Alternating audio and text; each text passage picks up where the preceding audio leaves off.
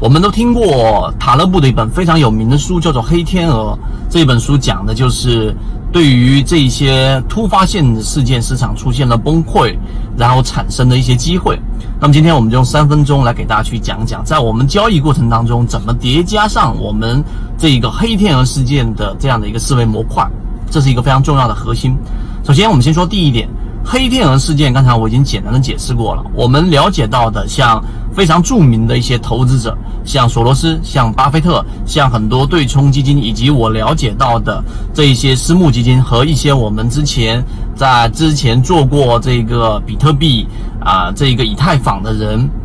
他们都是充分的利用了市场里面的这个黑天鹅事件。这是第一个。那么黑天鹅事件里面呢，呃，在交易过程当中怎么样去运用？我拿我的这个币圈，比特币和以太坊的这一个圈子里面的一个朋友，他之前因为这个拿住了比特币，有了将近。五百倍左右的一个市值的一个增长，然后资产直接上了一个非常大的一个台阶，在整个炒币圈里面都有过一句很调侃但很真实的话：守币比守寡还难啊！你知道整个比特币、以太坊，它的整个市场出现了非常大幅的波动，但最终现在整个呃比特币然后出现了非常大的市值的一个增长。那我说到这个概念呢，其实并不是让大家去炒币。我们圈子里面目前就是在讲整个市场里面的交易，并没有涉及到币圈。我要告诉给大家的是，你要利用好黑天鹅事件，然后呢，你要首先理解这个黑天鹅事件的背后原理是什么。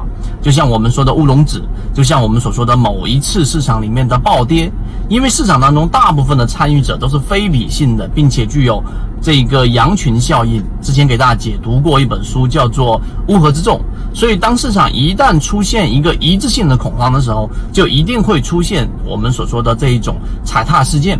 有这样的基础之上，第三点。我刚才也提到了巴菲特，巴菲特也非常热衷于去找到我们说的价值的这种低估的这个位置。那么实际上呢，大部分情况之下，它也会出现我们说的黑天鹅事件。当一个公司上市公司它有非常强的护城河的时候，由于举个例子，零八年的暴跌，由于举个例例子，我们所说的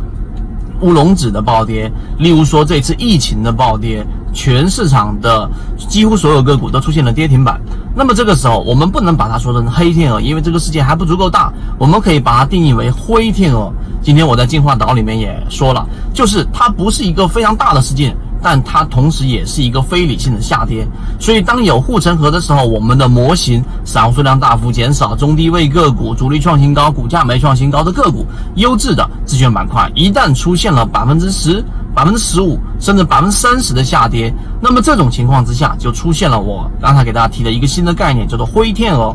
那么我们就要进场进行套利。市场是混沌的，但这样的机会在我们的模型当中可以把它定义为确定性机会。举个例子，我们在说的七幺二；举例子，我们在讲的之前的超华科技；举例子，我们在讲的所有的这一些自选板块里面的小范围个股，七幺二出现了两个跌停板，一个跌停板。那么在前面那一波疫情的时候，你进行一波抄底啊，这个抄底不是说满仓，就是在第一类型买点里面建三层仓位、五成仓位左右。那么个股这一波反抽，你就可以拿到了将近百分之三十到百分之五十的利润。这个就是我们从塔勒布黑天鹅事件里面所得到的一些启发和在实战过程当中非常具有我们的实战意义的一个内容。当然后面这一个我会拓展去说。希望今天我们三分钟对你来说有所。欢迎大家添加我的个人微信号。KDJ 四四四二，进入到我们的圈子，学习所有的完整版视频和图文操作细节，和你一起终身进化。